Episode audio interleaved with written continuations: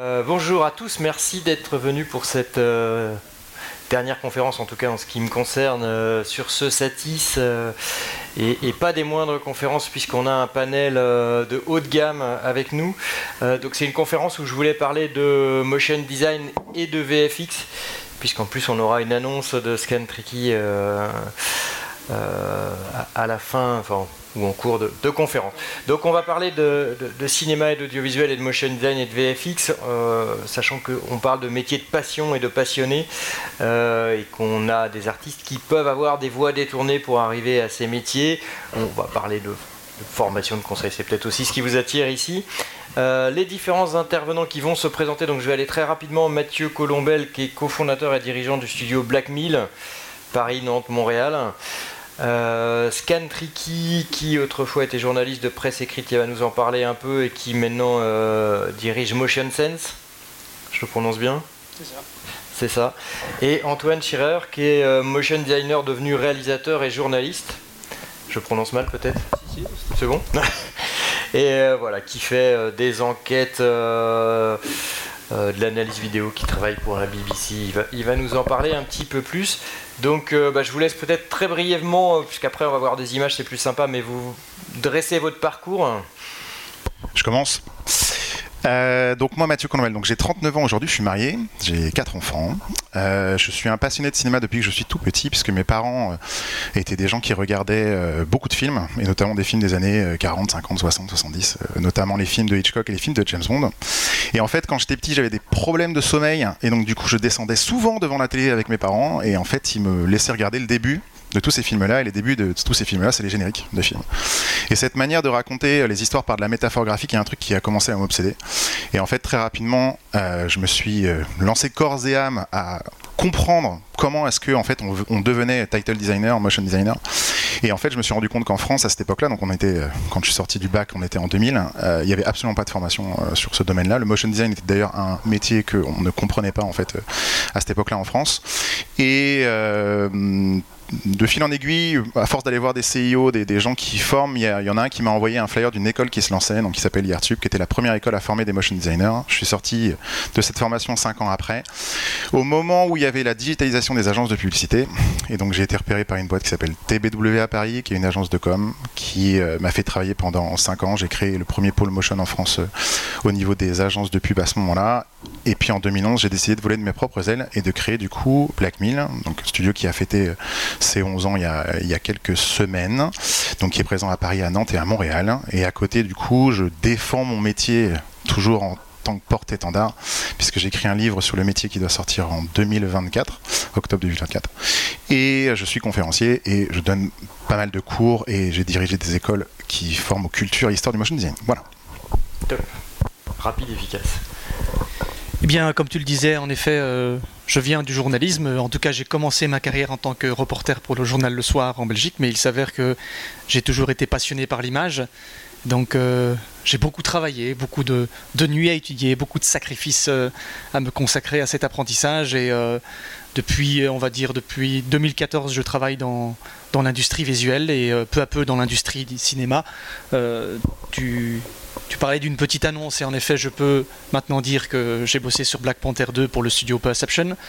Maintenant, il est sorti au cinéma, il est sorti officiellement euh, hier, donc euh, on peut, on peut l'annoncer.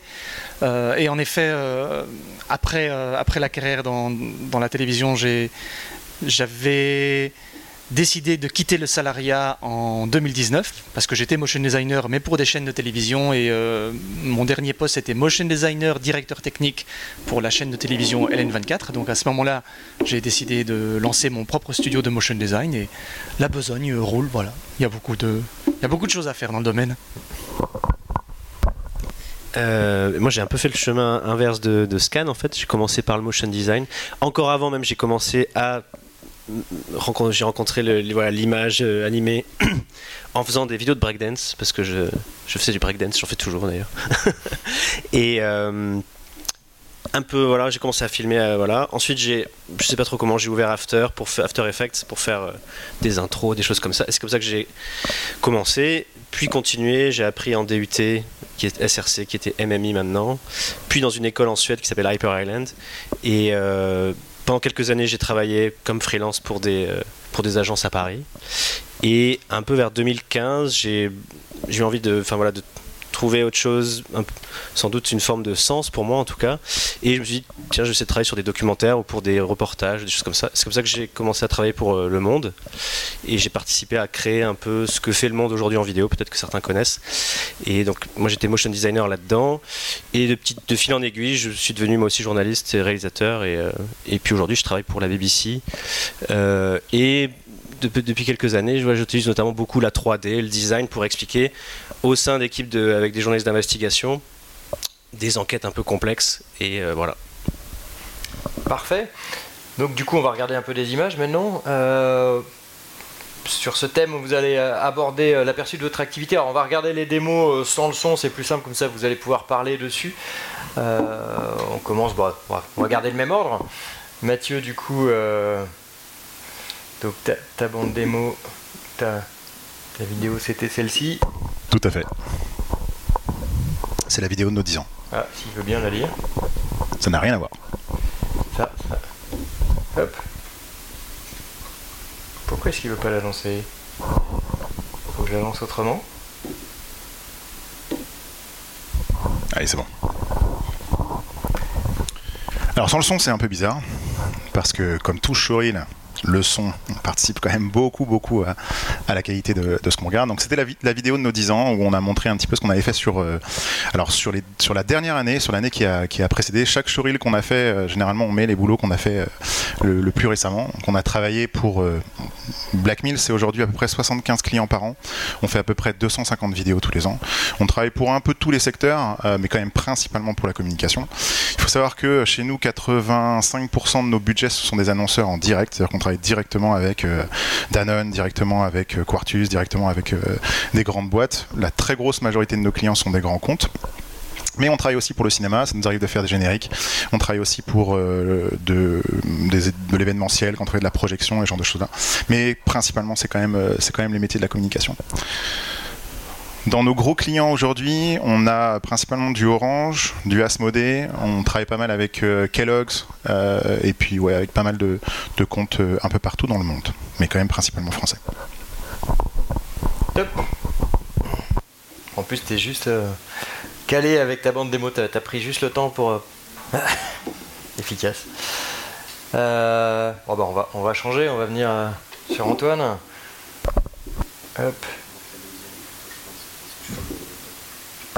Plutôt la deuxième Ouais, je pense parce qu'en fait, la première, je pense que c'est ce que je faisais il y a 5 ans. Alors, qu'est-ce qui me fait Est-ce qu'il veut bien la lancer? Le truc, c'est que. Voilà. C'est celle Alors, oui, c'est celle-là. Euh, ben voilà, donc ça c'est des extraits de, vidéos d'enquête. Pareil, il y, a la musique normalement, mais où voilà, donc on va venir, je vais venir utiliser les outils de l'animation en fait pour expliquer, spatialiser là ce genre de carte comme ça. Euh, ben voilà, ça c'est en Russie, filmé lors d'une des manifestations euh, contre la guerre en Ukraine récemment. Ça c'est quelque chose au Nigeria où on utilise la 3D pour expliquer, euh, voilà. Une, explosion de pipeline qui ah, en fait, pour chaque projet, il faudrait en parler. C'est très long, mais ça va très vite, mais c'est pas grave. vous voyez un peu le genre de choses. Là, c'est une affaire de pas très loin d'ici, en Seine-Saint-Denis, euh, de, euh, de, violence policière, euh, que du coup, voilà, on explique avec de la 3D. Euh, et voilà, donc pour, pour, un peu mettre en spatialiser, expliquer le travail d'enquête qui parfois est difficile à saisir uniquement avec du texte. Donc, euh, et voilà, ça c'est sûr peut-être que sur l'affaire Adama Traoré, où on avait essayé de visualiser en recoupant les témoignages des différents policiers. Ce, quelles étaient les versions qui s'opposaient euh, sur cette affaire Voilà, donc c'est un peu ce genre de choses que, que, que je fais. Ok. Bon, on reviendra sur, euh, si tu veux, on pourra la redétailler celle-ci, puisque le but c'est après que tu nous parles justement dans ton travail de journaliste, euh, comment est-ce qu'on associe travail de journaliste et motion design, c'est assez intéressant. Euh, hop, on va passer du coup sur le travail de scan. Donc normalement, Alors en effet, je ne vais pas forcément commenter les images, mais ici c'est un melting pot euh, de plein de choses qui sont testées pour des projets. Il s'avère qu'en motion design, on a beaucoup plus de liberté pour narrer, pour visualiser, que dans les effets spéciaux où on a des pipelines beaucoup plus contraints avec des logiciels qui sont souvent, souvent les mêmes. En motion design, l'important c'est la narration. Et après les outils, ça peut être même une feuille de papier, pourvu qu'on raconte et qu'on transmette un message. Donc en effet, euh, dans le showreel, euh, on peut se permettre de mettre tout, de la 2D, de la 3D, de l'animation image par image, euh, que ça soit euh, d'utiliser des logiciels qu'on pratique dans les VFX, c'est valable aussi pour le motion design, ça n'a pas de limite. Et c'est pour ça que par exemple dans les studios, parfois ça a une limite un peu floue. On ne sait pas trop où mettre le motion design, dans quel pipeline ça peut s'intégrer, parce qu'on peut se permettre de tout faire dans ce métier. Euh, c'est ça que j'adore dans, le motion design, c'est que c'est un métier où on peut énormément expérimenter et mêler le physique ou les, logiciels. Voilà, c'est ce que, c'est ce que j'aime dans ce métier. Alors, en effet, euh, je bosse de peu à peu pour l'industrie du cinéma. Là, ça a été terminé par euh, deux steel frames euh, faits pour, pour Dune. C'est un long chemin aussi parce qu'il y a énormément de choses à tester, mais voilà, c'est, c'est aussi une Ah, belle aventure. intéressant que tu redétailles effectivement ton, ton parcours jusqu'au VFX, puisque c'est presque le Graal que tout le monde recherche, de pouvoir travailler pour le cinéma. Je pense qu'on est. c'est, c'est un rêve pour tous les, les passionnés. Oui, oui, ça, ça dépend de, de chacun. Moi, en tout cas, c'est, mon rêve depuis longtemps, oui. Voilà. Euh, donc maintenant qu'on a- qu'on est rentré un petit peu déjà dans des images et pour voir les univers de chacun, on va, on va aller détailler les choses. Je pense que c'est intéressant, Mathieu, qu'on... euh, effectivement, tu, tu as la casquette qui va bien pour, pour nous parler du motion design, donc pour nous, bah, pour tout simplement répondre à la fameuse question euh, de, de la proposition. D'abord, de dire qu'est-ce que c'est que le motion design, de nous proposer une définition du motion design. Je crois que tu as préparé euh, quelques éléments pour ça. Tout à fait. Euh, comme je disais, pour, beaucoup de métiers, en fait, quand on n'a pas euh, la racine et la base du métier, c'est très difficile de, le définir. Donc, il faut aller faire un travail de recherche. Donc, c'est- aujourd'hui la grosse partie de mon travail. C'est d'aller comprendre d'où en fait vient ce métier et pourquoi est-ce qu'aujourd'hui c'est aussi compliqué de le définir en France. Euh, Ce que vient de dire Scan est, tout à fait vrai. En fait, je pense qu'on a, nous, déjà, euh, français et francophones, un peu de mal avec les termes qui sont anglo-saxons. Et en fait, du coup, on a tendance à un peu tous donner notre définition. Mais en fait, sachez-le, motion design, c'est déjà une contraction. C'est la contraction de motion graphic design. Et en fait, quand on n'a pas tout en entier, c'est compliqué de, le définir. Et en fait, la définition de design graphique, graphic design, elle est déjà établie depuis très longtemps. Donc en fait, à partir du moment où on a la définition de design graphique, on a la définition du motion graphic design. C'est aussi simple que ça. La définition du design graphique qui est établie, c'est comment est-ce qu'on fait passer un message, une idée avec une représentation visuelle. Tous les mots sont importants dans ce que je viens de vous dire. Ce qui veut dire que le motion graphic design, c'est comment faire passer une idée ou un message avec une représentation visuelle en mouvement. Représentation visuelle, puisque comme le disait Scan, ça ne s'attache pas à une technique. C'est-à-dire qu'en fait, on peut faire une représentation visuelle de plein de manières différentes. Et le mot motion est important aussi parce qu'on n'est pas simplement des animateurs. On peut travailler effectivement en vidéo, on peut travailler sur plein de manières de, faire bouger les choses de manière assez différente. Quand on regarde l'histoire de notre métier, et c'est marrant parce que c'est, on va dire, l'origine du, design en général. Ce que j'aime bien dire d'ailleurs dans, dans- dans notre métier, motion graphic designer, on est en premier lieu designer, ensuite on est graphiste, et à la fin, on anime tout ça. Et chacune des parties définit un tiers de qui on est. En tant que motion graphic designer, on est forcément un tiers de, chaque partie en quelque sorte. Donc quand on creuse, quand on voit un peu l'origine du métier, c'est effectivement les premiers à avoir fait bouger les choses, c'est début des années 1920, quand on a eu les constructivistes russes qui ont commencé à remettre en question absolument tout ce qui nous concerne en termes d'image, qui se sont dit, en fait, le monde de l'image, de manière générale, c'est une sorte de dictature du monde de l'art hein, qui fait qu'en fait, ils considèrent que l'art est inutile. Et ils disent qu'en fait, eux, ils veulent de l'utile et du fonctionnel. Ils veulent, ils veulent avoir des images qui véhiculent des messages. Et en fait, ils vont remettre en question beaucoup de choses.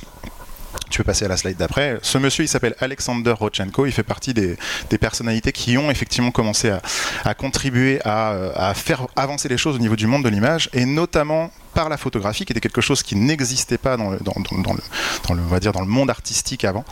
Et du coup, le mouvement constructiviste russe commence à, de 1920 à 1929 exactement, commence à euh, créer des affiches, commence à créer des flyers, commence à créer des choses qui vont véhiculer des, messages et des idées. Et c'est marrant parce que dans l'histoire de notre métier, comme on disait, en fait, c'est un peu le graal de travailler dans le cinéma. Les designers graphiques, enfin ce qu'on appelait les artistes commerciaux à l'époque, ont commencé à travailler dans le cinéma. Ils faisaient les affiches pour effectivement les films de euh, russes, etc.. Ce qui était assez intéressant dans leur approche, c'est que déjà à cette époque-là, ils utilisaient plein de techniques techniques différents, il s'en foutait complètement des codes, il cassait complètement les règles, il mélangeait photographie, euh, typographie, il mélangeait euh, couleur, il mélangeait forme, il, travaillait en mode bidouille. Souvent on dit d'ailleurs que les motion designers sont des bidouilleurs, ces personnes-là étaient vraiment des, des purs bidouilleurs. Et il y avait un autre concept qui était intéressant dans ce qu'il faisait, c'est que tout ce qu'il produisait n'était pas du tout voué à rester. C'était quelque chose qui était éphémère, c'est-à-dire qu'en fait il produisait une affiche et la majorité des affiches qui ont été produites pendant cette période-là ont complètement disparu. Ce qui s'est passé, c'est qu'il y a eu une prise de conscience à ce moment-là du pouvoir de l'image sur les gens, de manière générale. C'est-à-dire qu'on s'est dit, en fait, les, artistes commerciaux, les affichistes, les graphistes, ce qu'on a appelé plus tard les designers graphiques, ont une capacité à capter l'attention des gens par ce, qu'ils produisent.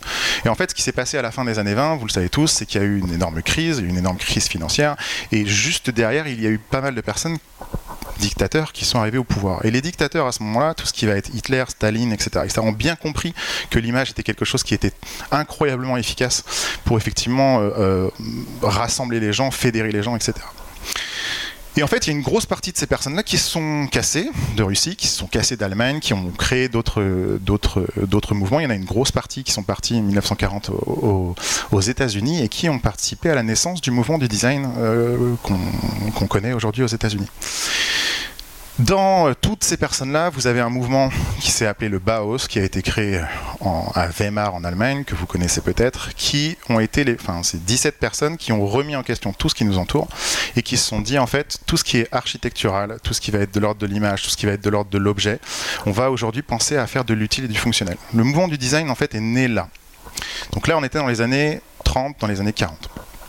En fait, ce qui est intéressant aussi, c'est de se dire que notre métier à nous, en tant que motion designer, il est apparu aussi à ce moment-là. Vous avez une personne qui s'appelle Alfred Hitchcock, hein, qui a commencé à faire des expérimentations. Il s'est rapproché de designers graphiques, donc de personnes qui, c'est pas lui. Hein. Lui, c'est Saul Bass. C'est le papa de notre métier, d'accord euh, Alfred Hitchcock, donc Solbass a beaucoup travaillé avec lui, euh, Alfred Hitchcock se rapproche de graphistes, de designers graphiques qui font des affiches et il anime ces affiches. Et en fait, il prend l'affiche, il donne des effets de lumière dedans, etc. C'est pour un film qui s'appelait The Lodger, 1924. Et en fait, c'est aujourd'hui, quand on creuse, un des tout premiers motion design, toute première création de motion designer plutôt, qui euh, voit le jour. Euh, Saul Bass, donc que vous le sachiez, a travaillé avec euh, Alfred Hitchcock, on considère que c'est notre papa puisque c'est celui qui a le mieux expliqué ce qu'était en fait le travail de motion design. Or, mis la définition que je viens de vous donner, il explique qu'en fait son travail c'est de prendre plein d'informations complexes, prendre la, la trame narrative globale du film et d'en faire un condensé métaphorique. Le générique d'un film, c'est euh, comment est-ce qu'on va vous raconter une partie de l'histoire pour faire en sorte de vous donner suffisamment envie de vous capter, pour faire en sorte que vous ayez envie de voir le film derrière. Aujourd'hui, on le sait, il y a des personnes comme Alexandre euh, Tilski, donc qui a une émission sur Arte qui s'appelle Blow Up. Je ne sais pas si vous connaissez, mais il fait, pas mal d'analyses de, génériques. On le sait aujourd'hui. Un générique de qualité, et évidemment une affiche de qualité, participe au succès du film de manière assez énorme. C'est-à-dire que vous avez, vous avez beau faire un générique pour un film de merde, si le générique il est bien, le film risque de marcher. J'ai plein d'exemples d'énormes génériques qui ont fait des très très gros cartons, et pourtant c'est des énormes films de merde. Euh, petite anecdote aussi, ce générique-là, si tu peux lancer, c'est celui d'après, mais euh, voilà, lance-le. Donc, je montre souvent ce générique-là dans, mes conférences. Donc, ce générique-là, c'est pour le, film Vertigo, d'accord? Donc, c'est 1958. Donc, c'est Soul Bass. Euh, et en fait, ce qui est intéressant dans ce, générique, c'est que ça a été une sorte de déclencheur chez Soul Bass. Soul Bass, il supportait pas le fait que les gens aillent au cinéma et en fait se posent s'assoit, on va dire, dans la salle, et que en fait le film est commencé pour lui. Parce que avant les films, vous aviez les cartons typographiques avant qui étaient là pour annoncer les acteurs, les réalisateurs et ce genre de choses. Et en fait, les gens, c'était une partie qui les intéressait pas, donc en fait, ils s'asseyaient, machin, etc. Lui, donc qui était le designer graphique, était le, responsable, on va dire, de l'identité graphique du film, supportait pas que le film ne commence pas à la première image. Et donc du coup, il, il a dit, moi les affiches que je ferai, quand je les animerai, je veux que les gens soient scotchés à leur siège. Je peux vous assurer que ça, en 1958, quand vous avez des spirales comme ça qui tournent euh, sur grand écran, vous, vous, faites attention de ne pas, euh, pas vous casser la gueule. Donc vous êtes assis à votre siège. Donc 1958, ce qui est intéressant aussi là-dedans, c'est que ces spirales que vous voyez là, elles ont été générées par ordinateur. D'accord? 1958. Vous imaginez la gueule de l'ordinateur. D'accord? Ce qui veut dire que déjà à cette époque-là, il réfléchissait à comment est-ce qu'il allait produire quelque chose qui était singulier. La singularité, c'est un des piliers du motion design. Chercher à produire quelque chose qui, qui, euh, qui va être original, qui va être euh, singulier. Je vais avancer très très rapidement dans le temps. Comme je disais tout à l'heure à Loïc et à, Scan, c'est des conférences que je fais généralement sur 8 heures. Donc je fais 4 fois 2 heures pour expliquer euh, toute l'origine de, ça. Et en fait, tu as une autre vidéo importante, qui date de 1995. 1995, c'est une date clé pour nous, parce qu'il y a une sorte de bond dans le temps d'un point de vue technique. Ce générique, le générique de Seven, qui date de 1995. À l'époque, Kyle Cooper était dans une boîte qui s'appelle RGA, qui a été fondée par euh, Richard et Robert Greenberg, qui étaient les personnes qui avaient fait les génériques de, de, Superman à l'époque, dans les années 70. Euh, Kyle Cooper, il a euh, on va dire qu'il a, il un peu euh, bouleversé les codes de ce qui se faisait en termes de générique, parce que je vous l'ai dit, le générique est là pour vous donner envie, vous raconter une partie de l'histoire. Lui, il va vachement plus loin. C'est-à-dire qu'en fait, dans ces génériques, il vous raconte toute l'histoire. Il y a plein de données, plein de choses, plein d'images subliminales, etc., qui font qu'en fait, vous vous dites, putain, je vais, je, y a plein j'ai eu plein d'informations, et en fait, quand vous regardez le film, vous vous dites, mais ça, je l'ai déjà vu, et en fait, ça vient de ce que, de ce qu'il vous a raconté avant. Kyle Cooper, il a été formé à l'université de Yale. D'accord il, a il a un master de design graphique, donc ça me fait toujours marrer quand il y a des gens qui disent que Kyle Cooper n'est pas un motion designer. Il a été formé par Paul Rand, qui était un des plus grands euh, designers graphiques du XXe siècle. Et Paul Rand, du coup, a formé Kyle Cooper, qui est aujourd'hui considéré comme un des plus grands motion designers du XXIe siècle. Euh, beaucoup de motion designers disent Moi j'ai commencé à faire du motion design quand j'ai vu euh, le générique de Seven. il y a trois personnes qui font que je fais ce métier. Il y a Maurice Binder qui a fait les génériques de, de James Bond. Il y a Sol Bass évidemment avec les génériques de Hitchcock et il y a effectivement Kyle Cooper avec le, générique de Seven et tout ce qu'il a fait après il a fait plus de 300 génériques on a parlé de Marvel ce que vous aviez avant chaque Marvel vous savez le, le flip de tous les c'est Kyle Cooper qui l'a inventé d'accord?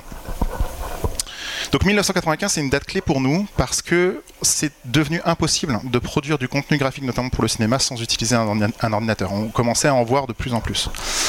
Après, les, choses pardon, se sont accélérées dans les années 2000 avec euh, la digitalisation des agences de publicité, comme je vous disais. Hein. En fait, on a eu euh, pendant presque 80 ans, quand un motion designer voulait travailler, il avait deux terrains de jeu. C'était le cinéma ou la télévision. C'est aussi simple, c'était là où il y avait le mouvement. Hein. C'était très simple. À partir de 2000, 2005, là, on a eu un nouveau terrain de jeu qui est arrivé, qui est le web, où en fait, d'un seul coup, on s'est dit, mais en fait, on a la possibilité de communiquer en vidéo de manière euh, infinie presque. Quand il y a eu euh, l'apparition de la DSL, du haut débit chez les gens, c'est là où en fait 2006-2005, quand vous avez euh, YouTube qui est arrivé, quand vous avez euh, Facebook qui est arrivé, c'est là où en fait notre métier a complètement explosé, mais de manière exponentielle. Hein. Aujourd'hui, souvent les gens me posent la question en disant mais le métier est pas saturé au niveau du motion design? Il l'est pas du tout. Ça, je vous le dis, il y a deux fois trop de travail par rapport à ce qu'il y a à produire. On est même en pénurie de motion designers complètement. Voilà, si vous avez d'autres questions plus tard, vous me les poserez. Parce que quand je commence à parler de motion design, c'est très compliqué pour moi de m'arrêter, hein, je vous le dis. Euh, tu as la slide qui est juste avant, parce que souvent, en fait, je finis mes conférences avec celle-là. Donc, ce que je dis souvent, motion designer est avant tout un designer graphique. Donc, on met nos idées et euh, toute notre vision en mouvement. On est, on est des créatifs. Souvent, je cite cet exemple-là pour euh, en fait donner la différence entre euh, ce qu'on va appeler un technicien et ce qu'on va appeler un, créatif. Une personne qui est profondément poussée sur la technique va toujours chercher à résoudre un problème technique. Forcément, c'est son métier. Et un créatif, quand il va être face à un problème technique, il va chercher comment est-ce qu'il va contourner cette problématique technique. Et en fait, quand on contourne, on innove, et quand on innove, on est singulier. Donc on va toujours chercher à contourner en tant que créatif pour produire un contenu qui est singulier. La slide d'après. Donc nous on utilise la métaphore graphique. Souvent en fait je, donne cette, image là pour raconter en fait la, différence entre un illustrateur et un designer graphique. Quand vous cherchez à représenter quelque chose, quand vous êtes un illustrateur, on va vous demander de représenter une maison. Euh, vous allez faire une maison en fonction de votre, euh, de votre univers à vous. En tant qu'artiste, vous allez produire quelque chose qui est extrêmement personnel. Donc vous allez faire, si vous me demandez à moi par exemple de vous faire une maison, je vais vous faire une longère bretonne avec des ardoises, des géraniums, un grand soleil, parce qu'il fait toujours beau en Bretagne, on est d'accord, Euh, et après, vous allez poser la question aux gens de qu'est-ce que c'est. Et en fait, les gens vont potentiellement vous dire que c'est une maison au départ, mais après, ils vont rentrer dans les détails de tout ce que vous avez produit. Ils vont dire il y a des géraniums, il y a un grand soleil, ça doit être la Bretagne Nord, c'est l'Agnon à côté de Guingamp, etc. Et puis en fait, vous allez donner plein d'éléments parasites. Parce qu'en fait, en soi, on s'en fout, c'est pas le message qui compte dans l'illustration, c'est la qualité de ce que vous allez produire. Quand vous demandez à un designer graphique de vous faire une maison, il vous fait un carré, un triangle. Et la planète entière a compris ce que c'était. Donc on utilise la métaphore graphique pour l'efficacité du message. Et dans notre métier à nous, souvent c'est le cas aussi, c'est qu'on va aller à l'efficacité euh, pour faire en sorte de faire passer notre idée, notre message. On va éviter d'utiliser des éléments parasites qui vont faire que les gens euh, ne captent pas forcément le message tout de suite. Et donc c'est un métier très personnel qui se construit autour de son univers. C'est la slide que je mets pour la singularité, où je dis en fait souvent que le métier de designer ou de motion designer, c'est le travail que nous, on a envie de produire, qui va se marier avec le travail, avec l'identité graphique de notre client, de la personne qui commande en fait le film qu'on a à produire. Et en fait, le mariage des deux fait qu'on a logiquement que des films qui sont uniques à chaque fois. D'où ce pilier de la singularité. C'est clair pour chacun d'entre vous? Voilà, je répondrai à vos questions après si vous voulez. Top, merci beaucoup. Très clair et bel exercice de condensé de, euh, de, choses beaucoup plus longues. Euh, du coup, je vais me retourner vers toi. On va peut-être reprendre peut-être les éléments de ta démo. Est-ce que tu veux qu'on monte ta première démo ou? Comme, on, va, on va détailler les choses. Moi, ce qui m'intéresse en fait, c'est que euh, quand, Scan a suggéré que tu participes et a vanté ton travail. il m'a parlé du coup effectivement du côté réalisateur et journaliste et c'est intéressant de voir comment est-ce qu'on mélange du motion design pour raconter des histoires. Donc, euh, comment est-ce que tu, conçois, comment est-ce que tu fais ça et comment est-ce qu'on peut raconter une histoire en motion design? Quelles sont les longueurs des films que tu fais? Comment est-ce que tu les conçois? Est-ce que vous travaillez en équipe? Euh, Peut-être même quels sont les budgets? Enfin voilà, c'est des choses un petit peu euh, rentrées dedans. Et comment est-ce que tu en es arrivé finalement du motion design au journalisme? Alors, peut-être regarder ta première bande démo que tu me dis un petit peu plus ancienne, mais ça peut être intéressant justement de voir un peu tes, tes productions. Ok, ouais, ouais elle date de 2014, je crois. Euh, et. Euh... Bah, c'est pareil, c'est un peu comme les autres démos qu'on a vu tout à l'heure, c'est un peu un pêle-mêle de plein de choses, avec euh, mes premières expérimentations en 3D, euh, et c'est des travaux essentiellement pour, c'est ça, pour des, soit de la publicité, soit des... Ça c'était un exercice d'école, ça c'était de la publicité pour des téléphones, euh, et il y avait des expérimentations perso aussi. Ça, c'est un générique d'une émission de télé. Ça aussi, c'était pour une émission de télé. Ça, c'est un peu de breakdance. Enfin, c'est pas de la danse debout, pour être exact. Et, euh, ça, c'était pour une émission de télé aussi. Euh, et ben voilà, Bob, ça c'est vraiment ce que tu as décrit. Je pense que je, suis l'un de ceux qui a découvert le motion design vers 2005. Moi, c'était plus avec des clips de musique que j'ai découvert. Il y a notamment un clip, je me souviens d'Ocus Pocus, avec des animations de typo que peut-être certains connaissent. Euh, et voilà, c'est ce qui m'a donné envie de me, mettre à ça. Et euh, ben voilà, c'est ça. Ensuite, j'ai travaillé dans, pour, des, pour des agences, des studios de design ou des agences de communication. Euh, alors, je veux bien que tu me reposes une. Euh, Alors, en, revenant sur ce que tu viens de dire, toi, tu n'as pas fait d'école spécifiquement pour arriver. Euh... J'ai fait, j'étais refusé en école d'audiovisuel, donc j'ai fait un, un, UT qui s'appelait SRC. Il, y a, pas mal de, motion designers finalement qui l'ont fait, enfin en tout cas que moi je connais, euh, qui étaient en fait les métiers du web. Et euh, donc j'ai appris un tout petit peu le motion design. En fait, on a juste mis le pied à l'étrier. Et j'ai aussi appris à coder, à faire du de, voilà, à faire des sites web, euh, les bases du design graphique aussi. donc plutôt pour des interfaces, mais qui voilà en fait m'ont vachement servi. Euh, voilà. Et l'autre question du coup, c'était vraiment sur ta casquette de réalisateur avec du motion design. Qu'est-ce que c'est que réalisateur avec motion design? Euh, sur quelle longueur de film tu le prends? Comment est-ce que tu réfléchis? On voit ce que c'est que réalisateur où on va euh, scénariser, euh, éventuellement faire du storyboard d'ailleurs, mais on en fait aussi au motion design. Ça peut être intéressant ça d'ailleurs d'évoquer comment est-ce qu'on fait du storyboard pour du motion design. mais maintenant, Ouais, Dédié au journalisme, est-ce que c'est des chiffres Est-ce que, est que du coup, il faut que ce soit des thèmes particuliers où tous les thèmes se prêtent à ça Comment est-ce que. Enfin, si tu veux, on peut mettre aussi des images de ta. Ouais, tu peux la faire tourner ou je peux éventuellement. On peut s'arrêter. Alors, si j'arrive, sinon j'irai rechercher l'autre parce que. Souvent, là, enfin, moi, ces dernières années, j'ai travaillé au début au Monde, c'était beaucoup pour expliquer, faire des vidéos, ce qu'ils appelaient des explainers, des vidéos explicatives sur des sujets euh, en lien avec l'actualité. Et donc, il y avait. Euh, bah, après, ça peut. Voilà, ça, on peut. on le motion design est utile, par exemple, voilà, pour expliquer des, par exemple pour les cartes, enfin, c'est voilà, un truc très euh, simple, vous avez peut-être vu le dessous des cartes déjà, euh, des programmes où on explique la géopolitique avec des cartes, ben, c'est typiquement ce, genre de choses, où du coup on va venir allumer un pays pour expliquer, et puis utiliser voilà des euh, ça peut être des flèches voilà je sais voilà vous voyez un peu le genre de truc j'imagine. Ça peut être aussi pour animer des graphiques pour faire des, statistiques. Euh, voilà je dis n'importe quoi on fait un sujet sur euh, sur euh, les impôts en France. Je me souviens avoir fait ça pendant les gilets jaunes pour expliquer le, le ras-le-bol fiscal des Français. Et donc on avait pris des travaux de sociologues un peu complexes et animé toutes ces toutes ces données pour pour pour l'expliquer. C'est comme tu as dit il y a des informations complexes au départ et on va venir essayer d'utiliser les outils du design pour les, rendre le, plus clair possible. Euh... retrouver ta vidéo comme ça on va pouvoir s'arrêter euh, sur le keynote il veut pas s'arrêter le, le, keynote euh, hop, donc je vais récupérer. Et donc, alors, je, du coup, je continue un petit peu. Ouais.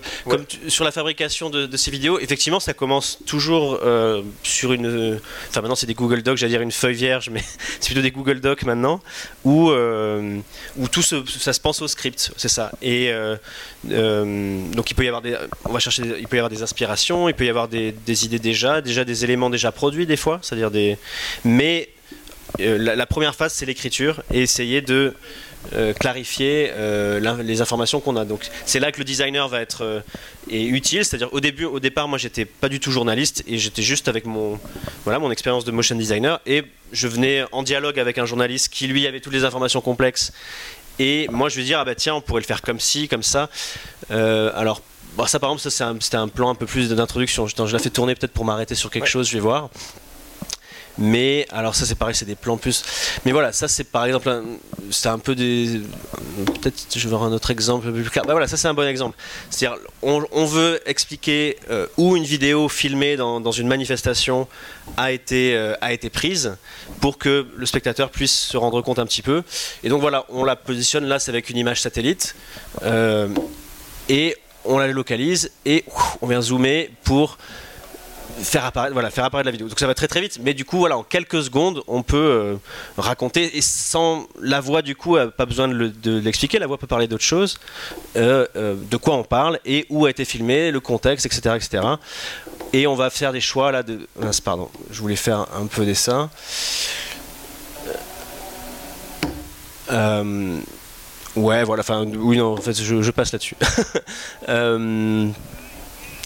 voilà, je sais pas si ça répond à peu près à la question, mais c'est euh, là par exemple c'était une autre façon voilà de faire, c'est-à-dire c'était on voulait expliquer donc c'est une explosion de pipeline qui avait lieu, les, causes officielles de, de l'explosion étaient euh, un accident, enfin c'était la réponse des autorités locales que c'était un, accident grosso modo, sauf qu'en fait non, il y avait une vidéo, le journaliste avait trouvé une vidéo où on voit une énorme fuite euh, de, gaz avant l'explosion, ce qui prouvait que en fait, euh, les conditions de sécurité n'étaient pas remplies, et ce qui était, ce qui était pas voilà, documenté. Donc pour l'expliquer, bah là j'utilise un, je fais un petit modèle 3D qui est pas très très beau d'ailleurs parce que j'ai pas eu beaucoup de temps.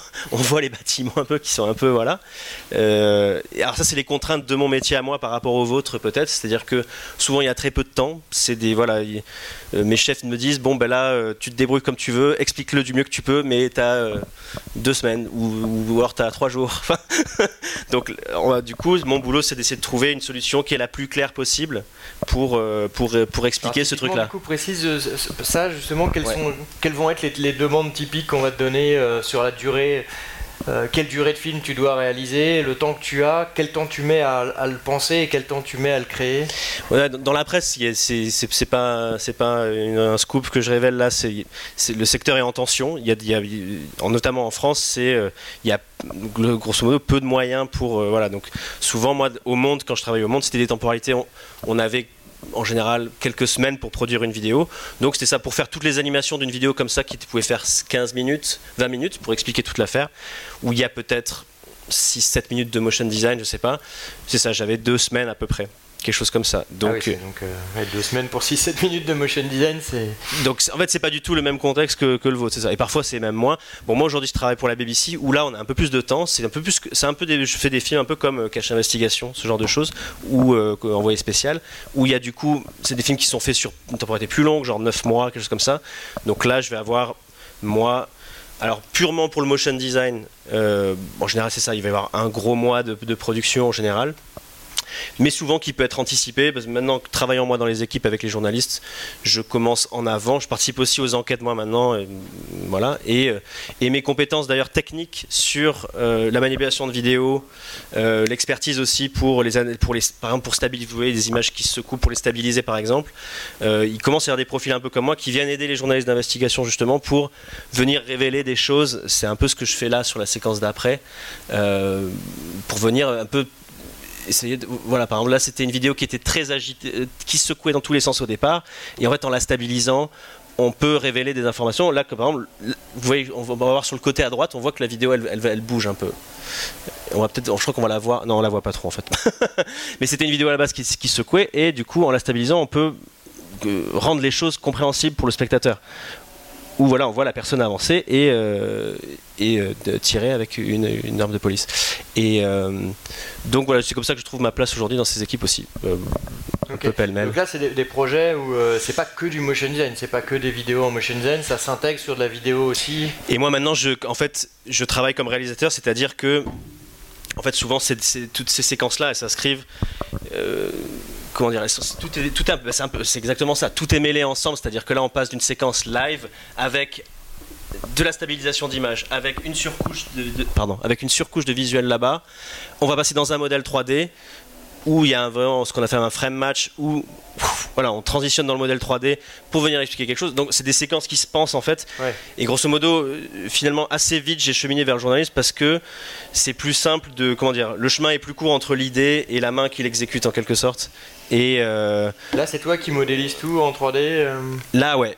là, ces projets-là, c'est moi. Mais des fois en équipe, souvent en équipe. D'ailleurs, j'ai du renfort, mais c'est moi qui les réalise effectivement, enfin qui les pense et qui en fait une bonne partie. Parce que de toute façon, il n'y a, pas, de moyens. même si c'est pas le, plus important, mais ça peut être intéressant. Moi, je travaille avec Cinema 4D euh, parce que c'est celui que j'ai appris au départ. Mais beaucoup de je, si c'était à refaire, j'apprendrais Blender. voilà. Ok. Euh, voilà. Je sais, je sais pas s'il y a d'autres questions, mais je peux passer la parole. Et, non, euh, c'est très intéressant. C'est vrai que c'est du coup des visions totalement différentes et où toi, tu arrives du motion design euh, au journalisme. Du coup, toi, ce que tu n'as pas appris, c'est, enfin, le journalisme, c'est, tu l'as appris après euh? C'est ça, je l'ai appris en faisant euh, au, contact de, des journalistes qui font ce genre de, choses, ouais. Et, euh, et puis, par ailleurs. Pour arriver dans le journalisme, ça s'est passé comment? C'est des gens du journaliste qui sont venus vers toi? C'est toi qui as été vers eux? Eux, ils cherchaient. C'est au monde. C'était au monde j'ai commencé. Eux, ils cherchaient un motion designer pour leur équipe, et moi, du coup, comme ça m'intéressait, mais j'y suis allé vraiment, j'étais très impressionné. Et la première année, je crois que j'étais, j'avais, j'avais beaucoup de mal à donner mon avis. En plus, moi, je suis pas quelqu'un qui vient de qui manie le comme vous pouvez m'entendre là probablement je suis pas celui qui manie la langue française euh, du mieux du mieux qui soit donc au début j'étais très impressionné petit à petit j'ai pris confiance en moi et j'ai euh, j'ai fait j'étais je suis devenu assez force de proposition et euh, mais oui enfin moi je pense que je serai jamais journaliste de presse écrite vous, ne pouvez pas lire mes, mes éditoriaux enflammés mais mais oui en tout cas voilà je fais ce boulot là en tout cas de journaliste audiovisuel en fait où maintenant j'écris des scripts et des, choses comme ça. Et quand, quand on pense au journalisme, pour, pour euh, juste finir sur cette partie journalisme, on pense euh, chiffres, on pense euh, peut-être, on avait parlé de termes comme data, visualisation ou des choses comme ça, c'est des choses que tu, utilises aussi? Ouais, c'est vrai que j'en ai pas mis beaucoup dans cette bande démo là, mais oui, oui, complètement animer des graphiques, des, je sais pas, des, des, camemberts, même si des camemberts en fait j'en fais plus, mais pour plein de raisons. Mais enfin voilà, ça peut être oui, tout à fait. L'animation de data, j'aurais dû en mettre dans ma bande démo là, pour ce truc-là. Mais oui, oui, tout à fait. Top. Euh, alors du coup, on va peut-être passer à Scan, euh, qui euh, est passé, lui, du journalisme, du coup, vraiment gras de papier, non Oui, en effet, c'était du reportage écrit. Du reportage publié en physique dans le journal.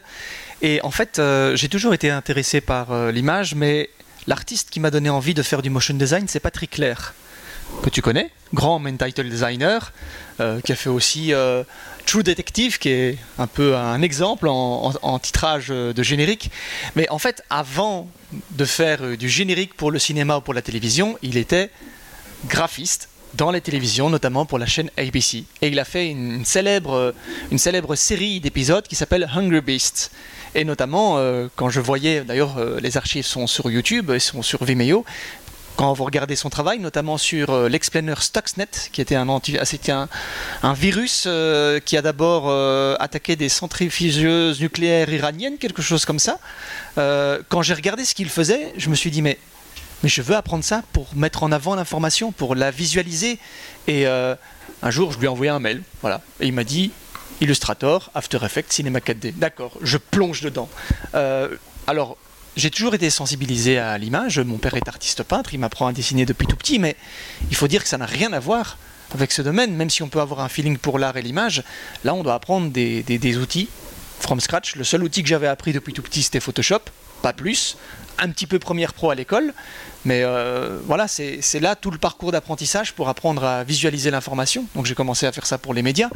Euh, un jour, euh, ce qui a, fait un peu décoller euh, le, chemin, c'est euh, un jour j'ai fait une vidéo pour le Nouvel Observateur sur, euh, les, attentats liés en fait à Bruxelles, parce que les frères Abdeslam ont, habité Molenbeek à Bruxelles, vraiment au centre de Bruxelles, et j'avais fait en fait une enquête qui mêle la vérification des infos sur le terrain, mais aussi la traduction en motion design avec des cartographies, notamment un mix avec Google Earth et After Effects.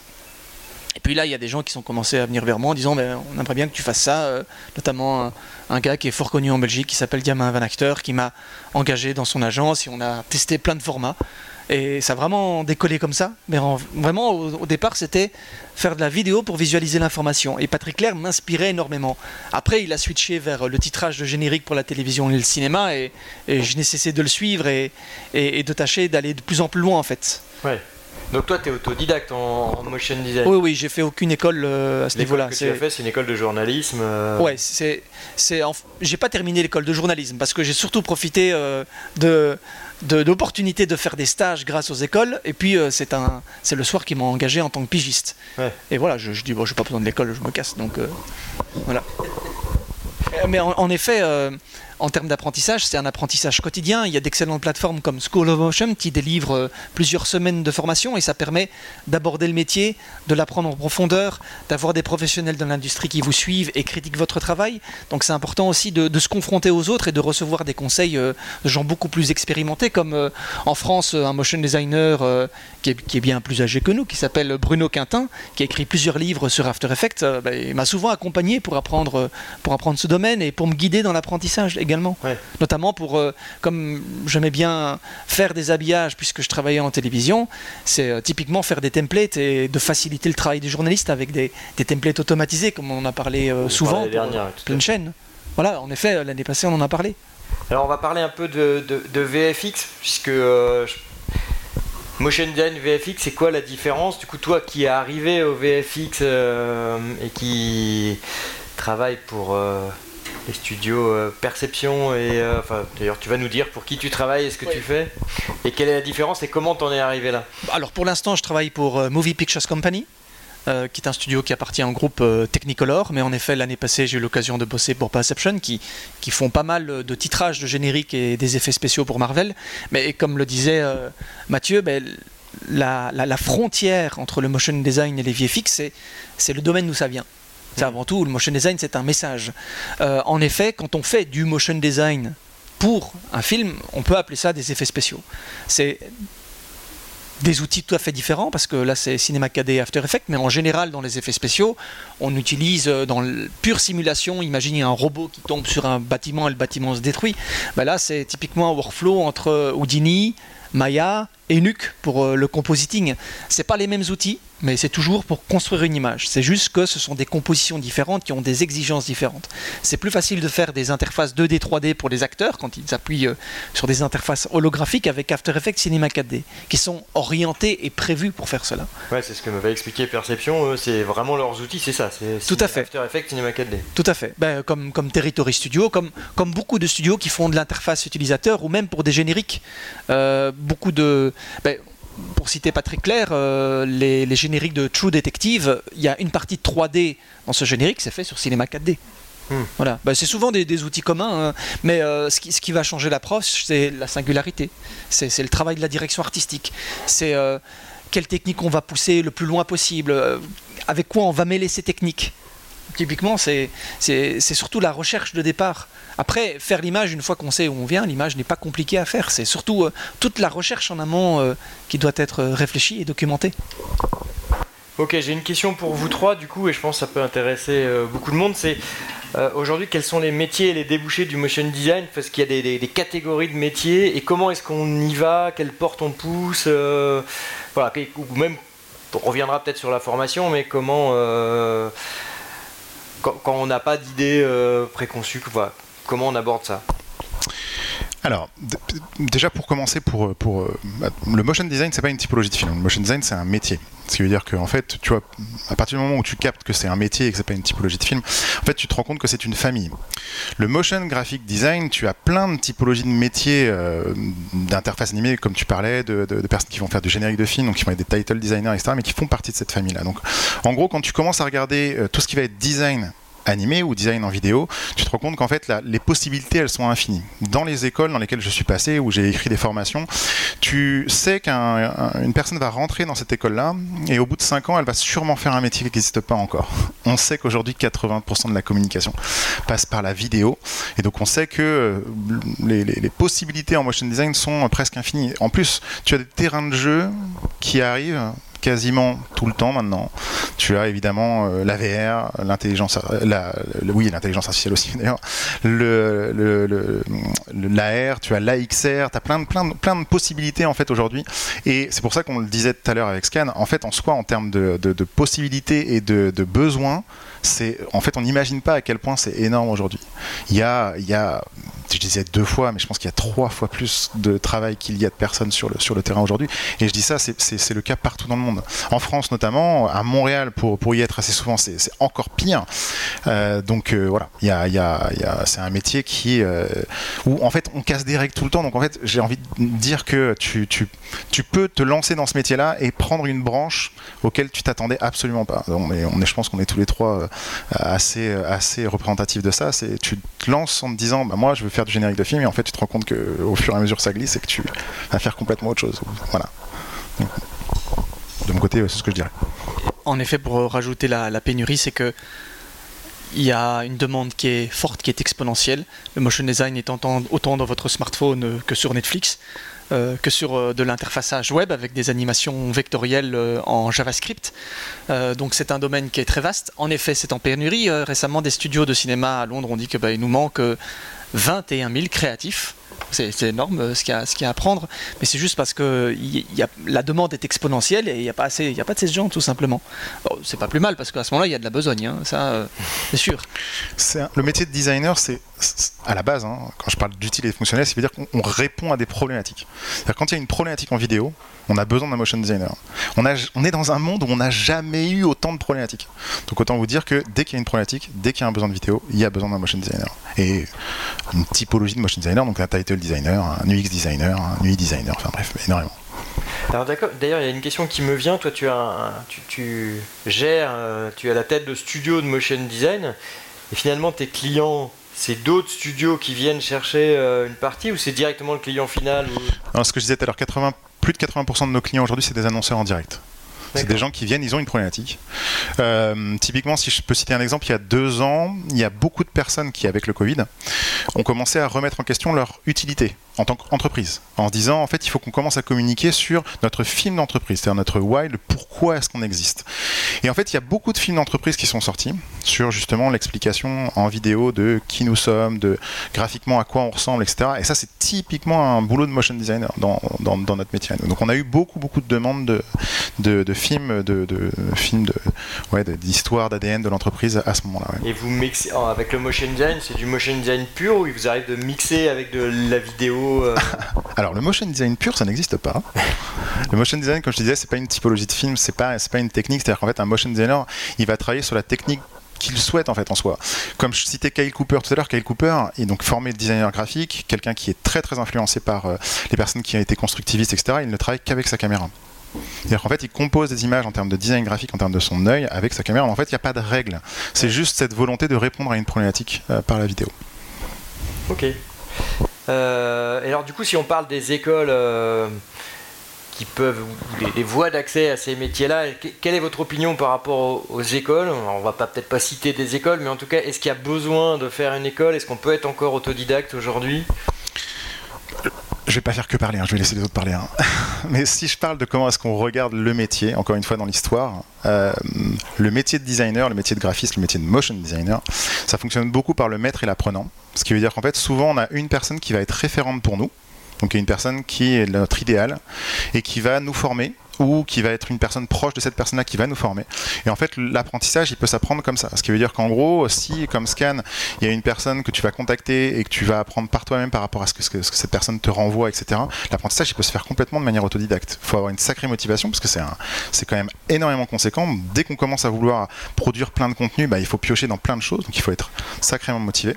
Après, effectivement, il y a des écoles publiques ou privées qui vont effectivement avoir ce- ce- cette logique-là de se dire, bah, en fait, on met des intervenants, des maîtres, qui vont effectivement partager leur savoir avec l'étudiant, et en fait, il y aura un apprentissage comme ça d'échange. Ouais. Par contre, ce ne sont pas des formations qui vont forcément être euh, exclusivement techniques, c'est justement des, des formations qui vont être énormément sur l'échange, sur le côté, je te montre comment moi je fais, mais ce que je fais moi et pas la manière forcément que tu vas faire, c'est euh, tu comprends comment est-ce que ça fonctionne et, et retranscris-le à ta, à ta façon à toi. Donc même chose que ce que je disais par rapport aux typologies de films tout à l'heure. Au niveau de la formation, moi ce que je dis en tout cas par rapport à mon opinion et de ce que j'ai creusé, même chose, il n'y a pas de règle. Ce qui compte, c'est d'avoir envie de répondre à les problématiques et effectivement d'apprendre plein de choses. Cette soif, cette curiosité, c'est une de nos particularités, nous, au niveau de notre métier, c'est qu'on a besoin de faire de la veille graphique, de la veille technique, de- d'aller piocher des choses tout le temps. Et comme disait Scan tout à l'heure, en fait, on apprend dans ce métier-là tous les jours. J'avais un échange avec euh, Kukewo, qui est aussi, du coup, euh, alors, du coup, j'allais dire motion designer, mais C'est un motion de générique, en fait, Ouais. avec euh, énormément de génériques à son actif, dont euh, Silent Hill, euh, il a fait, ouais, il a fait, il en a fait beaucoup. plein d'autres, Ouais. Euh, qui est très très demandé. Et lui, alors du coup, il me racontait un peu son parcours, euh, qui est un peu similaire. Moi, j'ai fait, on, a commencé le motion design à peu près à la même période que, euh, enfin moi, j'ai commencé à peu près à la même période que lui, où on pouvait connaître par cœur l'outil en fait. Nous, quand on a commencé, enfin, je pense que c'est pareil, euh, sans, sans peut-être, bon, on va pas, on va pas parler d'âge, mais, mais effectivement, il y, a des- moments où on apprenait After Effects, et After Effects, on pouvait l'apprendre par cœur presque, parce que c'était pas développé comme ça l'est aujourd'hui. Voilà, la difficulté qu'il y a aujourd'hui, c'est que le- quand on arrive, la marche elle est tellement grande qu'on peut être complètement perdu.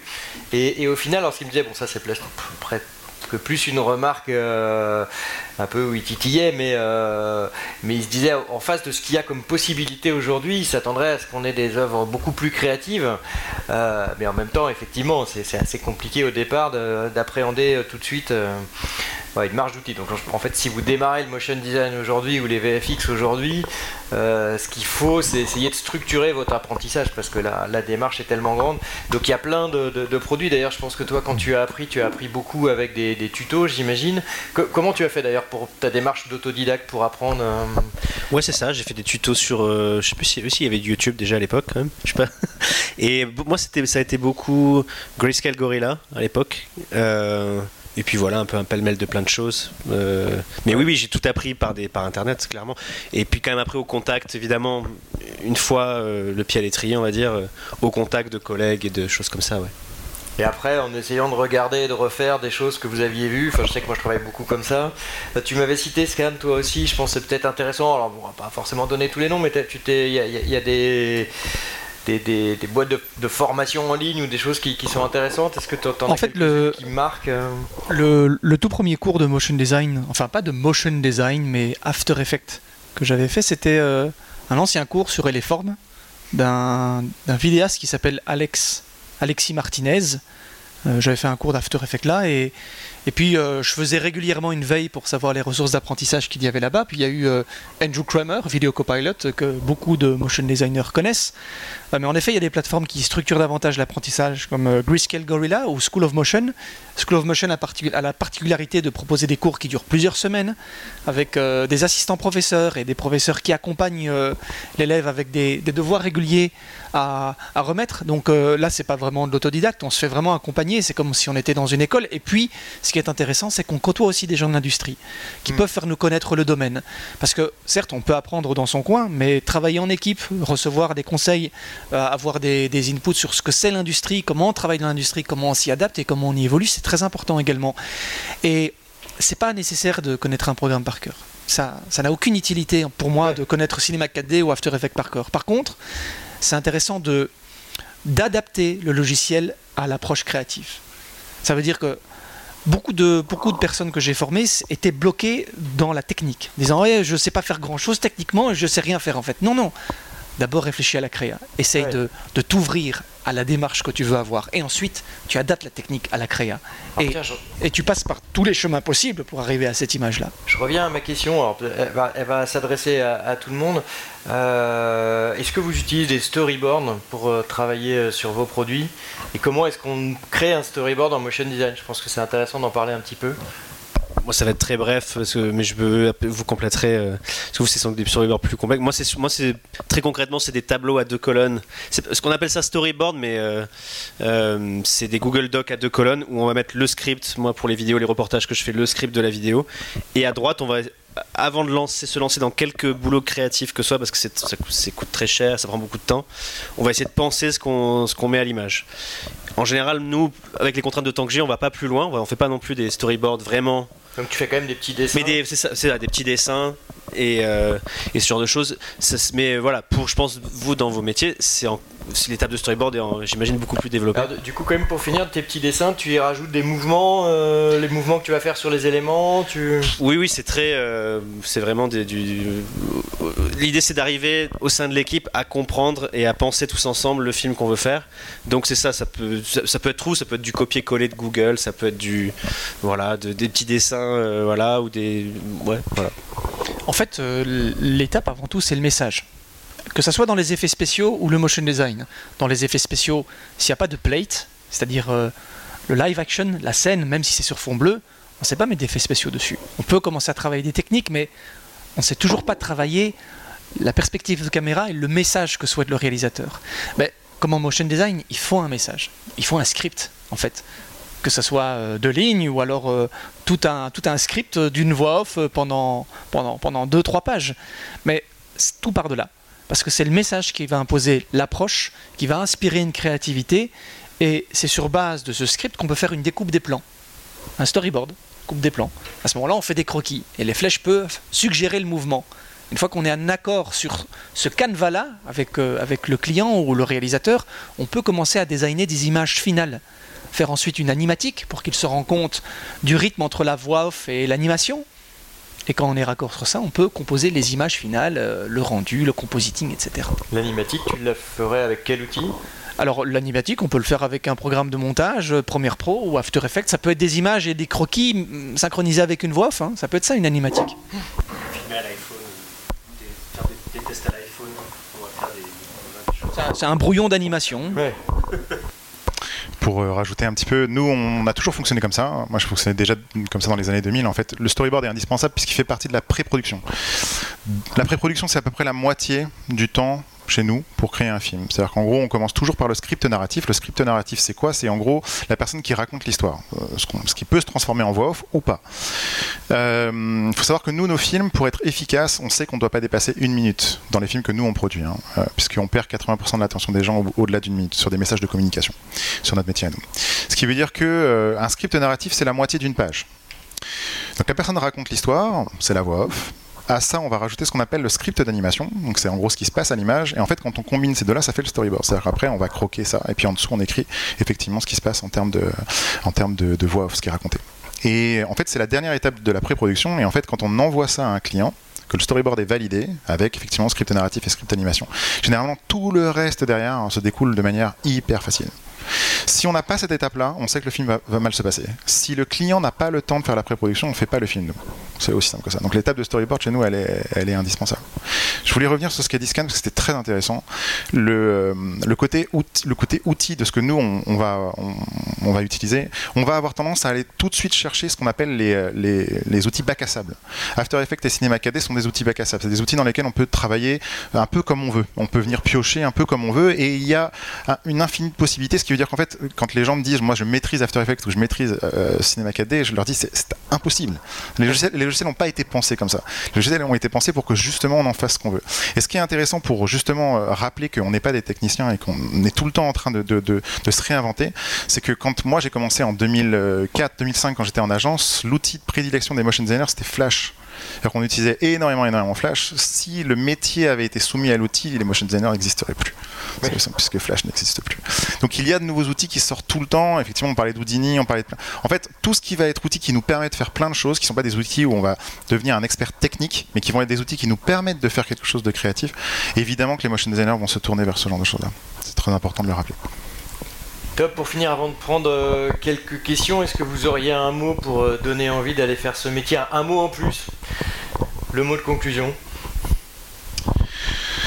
euh, le motion, design, c'est un métier de passion. C'est-à-dire qu'en gros, euh, comme je disais, la curiosité, le fait d'avoir envie de faire plein de choses, c'est déjà un premier signal quand on se dit, en fait, euh, techniquement j'aime bien ça, techniquement j'aime bien ça, techniquement j'aime bien ça, j'aime bien m'exprimer, j'aime bien raconter des histoires. Généralement, c'est un signe qu'il faut regarder un petit peu qui sont les motion designers, ce qui se passe, etc. Quand on regarde l'histoire de notre métier, quand on commence à effectivement s'y intéresser, en fait, on se rend compte que c'est pas si compliqué que ça de devenir motion designer parce que ça, ça passe avant tout par la passion et, la curiosité, et qu'en fait après c'est qu'une question de temps. En fait, on peut devenir, euh, on peut commencer à travailler dans ce métier-là très facilement au bout de un an ou deux ans quand on a commencé à vraiment aller, euh, aller se renseigner un petit peu partout. Aujourd'hui, par rapport au, travail qui est demandé euh, au niveau des motion designers, et ça ne fait que augmenter, hein, c'est un métier où en fait, pour vous donner envie, où il y a de l'emploi, où il y a des besoins et où il y a de l'argent. Voilà. Le conseil que je donnerais, c'est rejoins le tien. C'est euh, ayez une volonté euh, inébranlable, organisez votre apprentissage, faites une veille quotidienne, répétez, répétez, répétez les manipulations, parce que ça vous permet de travailler de, plus en plus vite, d'être de plus en plus à l'aise dans le logiciel pour euh, votre approche créative, et c'est d'être curieux d'apprendre tout, de ne pas être euh, uniquement After Effects, mais de mêler le physique, le papier, euh, les particules ou même de, de l'encre dans votre bain ça se limite pas. Euh, il faut avoir une curiosité absolument pour tout, euh, se renseigner tout le temps, faire des veilles. Par exemple, euh, de plus en plus Unreal et After Effects sont employés avec Cinema 4D parce qu'à ce moment-là, on a des scènes en temps réel. On peut récupérer les informations et les mouvements de la caméra de Cinema 4D After Effects pour poser du texte en 2D. Donc tout ça, c'est juste de la curiosité en fait. Mais l'important, c'est la récurrence c'est la veille et d'organiser votre apprentissage. Euh, si vous abordez le métier, ne plongez pas dans cinq outils à la fois, vous allez tout oublier. Concentrez-vous sur un, et une fois que vous êtes à l'aise, vous avez fini un cours sur un logiciel, vous pouvez passer à un autre tandis que vous pratiquez le logiciel que vous avez appris en premier. Donc, euh, bonne chance, allez-y à fond. je fais bien les mots de mes camarades, juste pour ajouter que en plus il y a plein plein de débouchés possibles et c'est souvent goupillable, si j'ose dire, avec euh, des passions peut-être préalables que vous avez. Enfin voilà, ça peut être fabriquer des title sequences de films, ça peut être euh, fabriquer de la publicité et faire des, choses incroyables. Voilà, ça peut être comme moi travailler pour du journaliste, ça peut être, je sais que j'ai des, des, copains qui travaillent avec des scientifiques pour les aider à euh, rendre accessibles leurs travaux si vous adorez la cuisine, peut-être que vous pouvez faire des, des, vidéos de cuisine avec. Euh, c'est souvent, il y, a, il y a plein. Si moi j'ai un autre outil qui est amusant, euh, qui touche un peu au cinéma d'ailleurs, j'ai un copain à moi qui, du breakdance, qui est devenu cascadeur maintenant et qui utilise le motion design pour présenter aux réalisateurs des films toute leur chorégraphie de baston qui font. du coup, il va rajouter le, je sais pas, le couteau qui est lancé. Et puis, euh, et donc lui, il a une espèce de niche un peu comme moi, où lui, c'est euh, le motion design pour les cascades. voilà. Parfait. Du coup, vous avez peut-être euh, quelques questions dans la salle? Vous n'avez pas de micro. Alors du coup, il n'y a pas de micro, mais vous allez reprendre les questions comme ça, ça si c'est enregistré quand vous dites organiser votre apprentissage, c'est-à-dire il faut faire comment justement pour euh, bien apprendre? Typiquement, tu peux faire un, un Google Sheet. Alors tiens, reprends la question juste pour qu'on Oui. ait à l'enregistrement. Donc, comment organiser l'apprentissage? Typiquement, tu peux organiser un Google Sheet dans lequel euh, tu peux organiser tes colonnes euh, selon les, les, comment dire, les disciplines que tu aimerais apprendre ou les logiciels que tu aimerais apprendre et dans lequel, par exemple, tu mets la date à laquelle tu as commencé. Comme ça, tu, au moins, tu as chronologiquement, tu peux suivre ton apprentissage. Tu peux faire également une colonne qui s'appelle suivi sur tous les exercices que tu es en train de faire. Euh, tu peux par exemple faire une colonne design, une colonne animation, ou alors une colonne cinéma 4D, une colonne After Effects, et faire une veille des, cours les plus excellents. Que, tu juges excellents et que les autres jugent également excellents.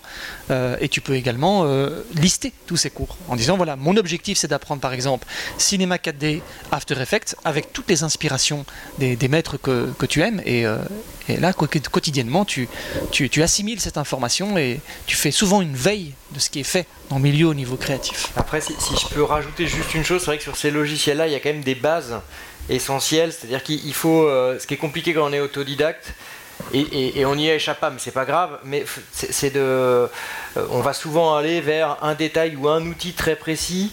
Euh, qu'on apprendra et que dans, dans ce qu'on va apprendre en fait il y a des bases qu'on n'a pas et qu'il faut euh, qu'il faut aller rechercher. Donc il faut essayer de, ré- de réussir à trouver le moyen d'avoir les bases de l'outil avant de découvrir des choses. After Effects c'est un peu ça c'est effectivement euh, la porte d'entrée à plein de choses. Mais il faut qu'on ait ces- ce squelette là avant de pouvoir aller sur des choses beaucoup plus précises quoi. Ah, une chose à éviter, en effet, pour, pour te rejoindre, c'est n'apprends pas une technique spécifique. Parce que tu sauras faire cette technique, ok, mais tu n'as toujours pas compris euh, le logiciel. Apprends, apprends, les bases, apprends, apprends des cours qui sont plus fondamentaux. Et c'est souvent les fondamentaux de Cinema 4D, Introduction to After Effects, qui, abordent largement la compréhension de l'outil plutôt qu'une technique spécifique. Mais attention, attention au piège de la technique. Ne pas oublier que c'est un métier de designer graphique. Ce qui veut dire qu'il y a des bases de graphisme à connaître. En fait, souvent on a tendance à commencer par la technique, là où en fait il vaut mieux commencer par la composition graphique. En se disant qu'en fait, c'est pas hyper long en fait, il y a, il y a une base culturelle à apprendre. Il, y a- existe plein de livres hein, sur le design graphique et effectivement comment est-ce que euh, on met bien une typographie, qu'est-ce que c'est les blancs tournants, qu'est-ce que ça veut dire un interlettrage et ce genre de choses là. Euh, les- la sémiologie, le sens de, de- de la forme, des couleurs, ce genre de choses. En fait, c'est des, voilà, c'est des bases exactement comme le vélo, qui sont des choses qu'il faut apprendre pour comprendre cette logique-là, qui fait qu'en fait la, la- la- la qualité de tes créations graphiques ne va faire que s'augmenter, forcément. Puisqu'en fait, à force d'avoir cette logique de règles, de machin, etc., tu vas, composer des images qui vont faire que graphiquement, elles vont être intéressantes. Et si graphiquement elles sont intéressantes et que techniquement derrière elles sont poussées, c'est là où en fait tu vas avoir une singularité et que tu vas montrer quelque chose que les autres n'ont pas l'habitude de faire. Parce qu'en fait, le piège de la technique, c'est de apprendre effectivement par des tutoriels ou par des cours et en fait de reproduire ce que quelqu'un fait et de ne pas savoir faire autre chose que ce que la personne a reproduit d'un point de vue graphique, forcément. Donc il faut ces bases-là. Et ces bases-là, encore une fois, je le dis, hein, c'est pas c'est pas euh, 10 ans pour comprendre comment est-ce que ça fonctionne. En fait, il existe des règles, il existe des règles de composition graphique, de mise en page, de, de genre de choses-là, qui sont des trucs qui t'aideront toute ta vie. Voilà. Par exemple, il y a un, site qui s'appelle euh, MoGraph Mentor. Il y a un cours euh, nommé euh, Mood 101, donc c'est M-O-D 101. C'est un cours qui est gratuit où il accompagne l'apprentissage du motion design, du design à la conception visuelle en passant par les piliers du graphisme, euh, les principes du graphisme jusqu'au rendu final. Et dedans, il y a tous des petits exercices progressifs pour composer des scènes.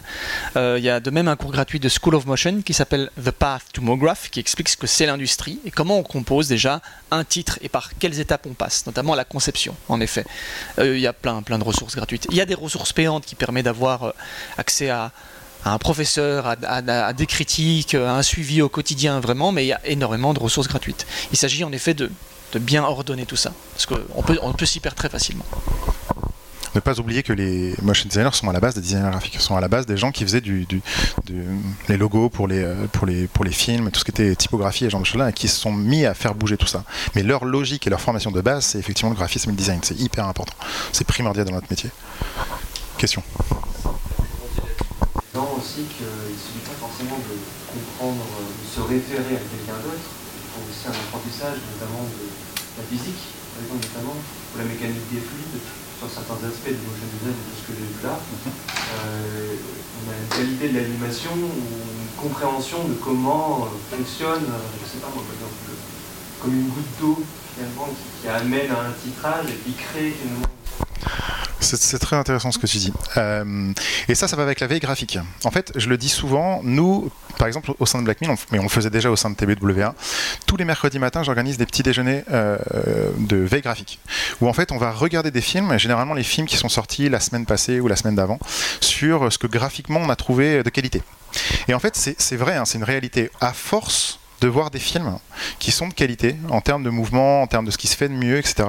Ton œil commence à prendre l'habitude de ce qui fonctionne, de ce qui fonctionne pas. C'est-à-dire que oui, il y a des techniques de l'animation, hein, Richard Williams, etc. Tu peux apprendre des choses qui sont très très poussées au niveau de l'animation, mais faut pas oublier qu'on n'est pas des, techniciens de l'animation. On est des gens qui avons besoin effectivement d'efficacité en termes de mouvement et d'aller euh, généralement à l'essentiel. Et en fait, la meilleure manière d'apprendre ça, et la manière, je trouve, hein, la plus efficace et la plus rapide, c'est de regarder des films.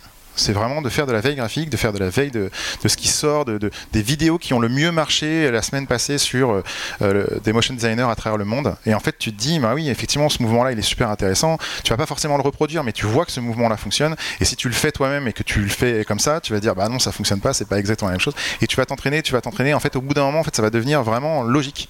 Tu vas dire, hop, c'est fluide. Faut regarder de manière active. C'est-à-dire qu'au début, il faut un peu se forcer à analyser.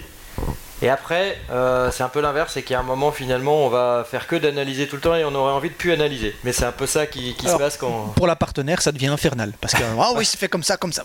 tais-toi, tais-toi. Laisse-moi regarder, euh, voilà. Ouais. Et alors du coup, euh, je vous ai entendu un petit peu en ça parler de ça, Houdini notamment. Est-ce que lui, Houdini, est capable un petit peu de générer automatiquement ce genre de déplacement Ou alors il vaut mieux plutôt créer depuis zéro sur After Alors, tout, dépend, c'est ce que tu souhaites faire. Houdini est un logiciel de simulation. Par exemple, euh, vous avez sans doute joué à des jeux vidéo. Par exemple, euh, des jeux vidéo qui sont comme GTA-like, où il y a tout un environnement open world, un environnement ouvert. Euh, par exemple, Red Dead Redemption 2 a été généré sur Houdini, tout ce qui est environnement, donc euh, c'était généré procéduralement. Procédural, ça veut dire qu'à tout moment on peut changer une valeur. C'est pas du destructif. Il y a deux choses.